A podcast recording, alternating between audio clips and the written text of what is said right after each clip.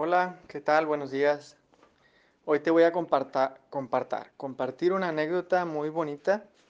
Haz de cuenta que ayer este, le hablan a mi esposa sus tres hermanos diciéndole que es urgente hablar con ella, que era en relación a su mamá y su mamá tiene Alzheimer, o sea, mi suegra.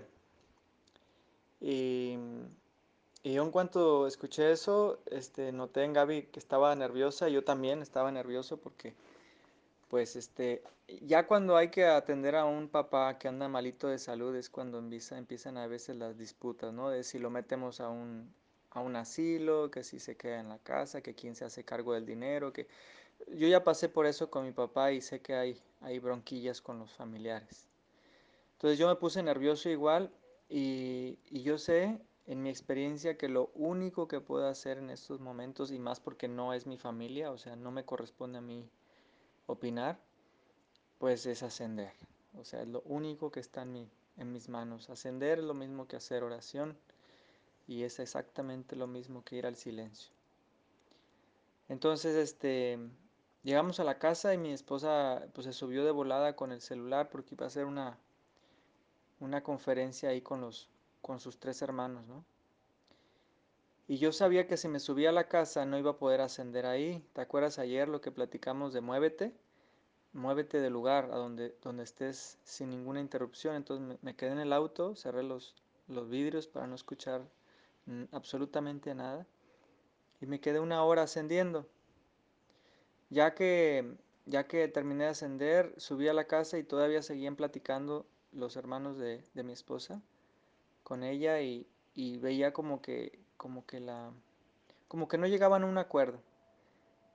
Em, terminó la plática y luego platicó conmigo y me di cuenta de que estábamos siendo supuestos. Yo y Gaby estamos siendo supuestos. Pensábamos que las cosas eran como nosotros creíamos que era la situación de acuerdo a el pasado. O sea, como dice un curso de milagros, solo veo el pasado. Nos estamos basando en, en hacer interpretaciones desde nuestro ego, desde eso, el pasado. Y al día, perdón, al, a la hora llama, cuando habló Gaby con sus hermanos, lo hizo en privado, o sea, no estaban sus papás, porque estaban justamente hablando de los dos, de, de, mi suegro y de mi suegra. Y, y yo sorpresa, a la hora eh, le llaman los papás de Gaby a, Gaby y, y empiezan a platicar súper bien, súper contentos de haber paseado a la plaza, de habérsela pasado maravillosamente bien. Y ahí es cuando nos cayó el 20 a mi esposa y a mí. No veo a mi hermano tal y como es ahora. Es una lección de un curso de milagros. No veo a mi hermano tal y como es ahora. Siempre se basa en el pasado, lo percibo desde el pasado, lo proyecto, todas estas culpas, todos estos errores, todos estos miedos, los proyecto en mis hermanos porque solo, lo, solo veo el pasado. Y entonces cuando habló Gaby con, e, con ellos, o sea, hace cuenta que hasta se me quedó viendo así como, no manches, o sea, nada de lo que me dijeron mis hermanos es real. Nada, porque Gaby no está en, en, la ciudad de Aguascalientes, estamos aquí en Vallarta, entonces se estaba basando en lo que sus hermanos les estaban diciendo de lo que estaba sucediendo en la dinámica de, de sus padres y el chiste es que nada coincidió a lo que vimos y percibimos cuando ella estuvo hablando con sus papás. Yo sé que nunca menciona a, mi, a mis suegros, ni a mis cuñados, ni a mi esposa, porque esto es simplemente un compartir de mi experiencia, pero esto es valioso para ti también. Pienso yo que, que todos hemos estado en una situación en las que estamos como que con las manos atadas, ¿no? Con las manos atadas me refiero a, hay asuntos de mi marido, hay asuntos de mi esposa que yo no me puedo meter porque son cosas de su familia, pero sí puedo hacer algo. Y ese, eso que puedo hacer es valiosísimo, que es nuevamente percibirlos con amor. ¿Y cómo es percibirlos con amor? En mi experiencia es yendo al silencio, haciendo tu plan C que te devuelva la paz. Y, y todo lo demás se acomoda como es y como no es. O sea, ya no le metes al ego en la fórmula, porque justamente ir al silencio es sacar al ego de la fórmula. Que si hay que meterlo al asilo, que si no hay que meterlo al asilo, que si hay que hacer el análisis, que si no hay que hacer el análisis, que si hay que cooperar con dinero, que si no hay que cooperar con dinero. ¿Eso qué importa? Lo importante es vaciarnos.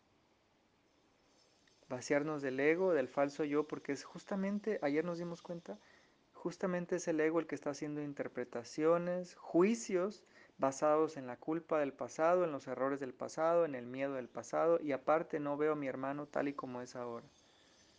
Y al no ver a mi hermano tal y como es ahora, estoy cometiendo un gravísimo error. Estoy juzgándolo sin siquiera darme la oportunidad de platicar neutro, desde la paz, desde el amor. Entonces, este, este, esta anécdota que te estoy compartiendo, creo yo que es un logro porque, porque para mí fue un logro, o sea, yo no meterme en primer lugar, porque ni siquiera tuve que juzgarlos, simplemente tuve que observarlos, su dinámica, no me metí, simplemente me puse a hacer lo que estaba en mis manos, que era ascender, respetar sus decisiones, pero darme cuenta de que los papás de Gaby están bien, y que toda esta historia que hicieron, hicimos, perdón, toda esta historia que hicimos desde nuestra mente condicionada es una mentira.